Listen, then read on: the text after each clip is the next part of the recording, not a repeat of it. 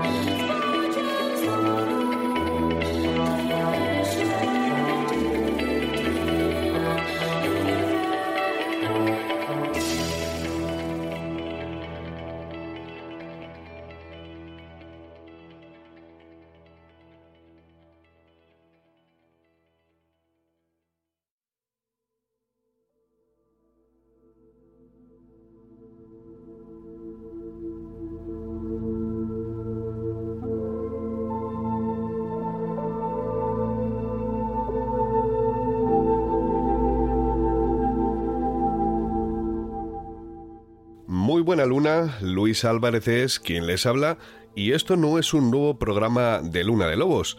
Este especial que está reservado para los suscriptores de pago tiene que ver con eh, aquel programa que hicimos hace un par de semanas llamado El fantasma de Satoshi Nakamoto. Recordarán que, bueno, hablamos sobre ese presunto despertar de la cartera que tiene el creador de esta criptomoneda y a partir de ahí empezamos a hablar de una serie de, digamos, noticias nuevas que han ido sucediendo a lo largo de este verano y sobre todo a lo largo de las últimas semanas, como por ejemplo ha sido el bloqueo que ha impuesto China a la comercialización de criptodivisas en todo su territorio. Y recordarán que dejamos eh, aparte, y además es algo que prometí, un bloque final relacionado con El Salvador.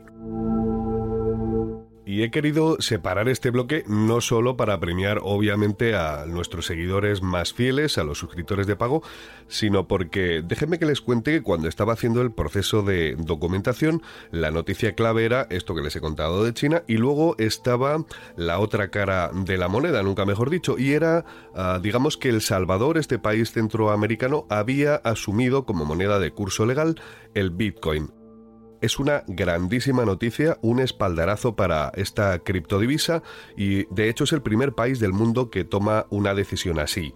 Y la verdad es que podría haber dejado la noticia simplemente en ese titular, pero resulta que mientras me estaba documentando han ido sucediendo informaciones que han despertado una serie de dudas.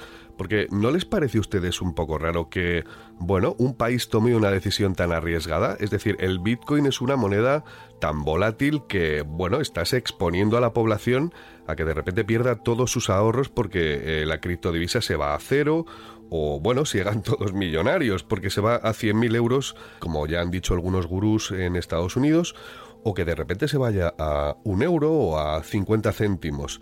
Con lo cual todos los activos, todos los ahorros de la población se irían al garete. Es verdad que el dólar va a seguir eh, operando dentro del país y lo más probable es que se convierta en la moneda refugio. Es algo que ya han advertido las autoridades monetarias. Bueno, en cualquier caso, podríamos habernos quedado en la superficie de ese titular, pero han ido sucediendo una serie de cosas curiosas a medida que nos íbamos documentando y es eh, haber descubierto las verdaderas razones que han llevado a un país a tomar una decisión tan arriesgada. Entonces, ¿qué es lo que hay detrás? ¿No les parece sospechoso que de repente un país, aunque es verdad que es un país pequeño como es El Salvador, ¿no les parece extraño que haya adoptado esta decisión? Bueno, pues en esta luna de lobos vamos a intentar explicar qué es lo que ha sucedido y sobre todo qué es lo que hay detrás, ya digo, de esta curiosa decisión de su presidente Nayib Bukele. Comenzamos.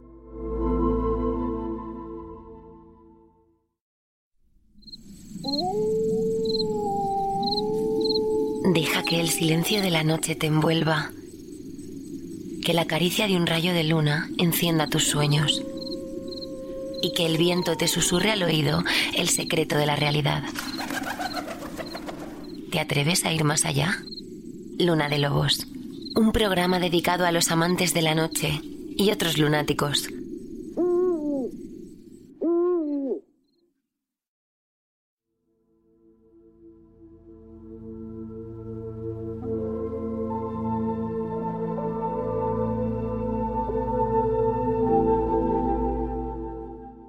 Bueno, ya les adelanto que esta pieza va a ser mucho más corta de lo habitual, pero tiene mucha enjundia. Bueno, para empezar hay que decir que el presidente de El Salvador, Nayib Bukele, tomó la decisión de llevar al Parlamento la votación para saber si entre todos sacaban adelante un proyecto de ley por el cual se implantaba el Bitcoin como moneda de curso legal. Esta votación salió adelante en el mes de junio de 2021, es decir, este verano, y tres meses después se ha hecho efectiva esta decisión del Parlamento. Así, el 6 de septiembre empezaron a operar los cajeros automáticos que a lo largo del verano se habían instalado, por ejemplo, en las calles de San Salvador. Pero, ¿cuáles han sido las reacciones internacionales a esta decisión tan ambiciosa?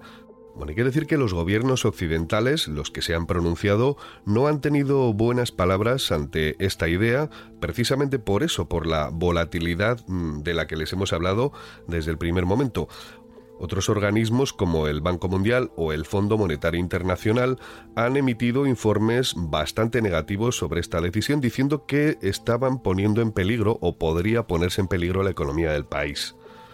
¿Y cómo ha acogido el pueblo esta idea? Bueno, pues eh, no muy bien. Ha habido un montón de manifestaciones violentas en las calles de San Salvador, de la capital, y se han quemado numerosos cajeros de Bitcoin manifestándose, como decía la gente, y proyectando un discurso en el que se quejaban de que no se fiaban de la criptomoneda como una solución para resolver los problemas económicos del país.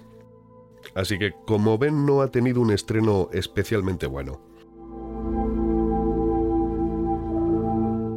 Que duda cabe que para Bitcoin ha sido un espaldarazo gigantesco, algo que no había sucedido nunca. El Salvador es el primer país que toma esta decisión y por supuesto que le ha dado, bueno, pues un barniz especial a la moneda digital, saliendo así de ese subterfugio en el que parece que funciona.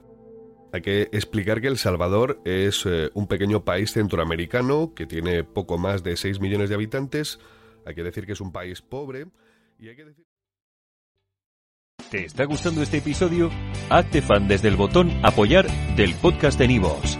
Elige tu aportación y podrás escuchar este y el resto de sus episodios extra. Además, ayudarás a su productor a seguir creando contenido con la misma pasión y dedicación.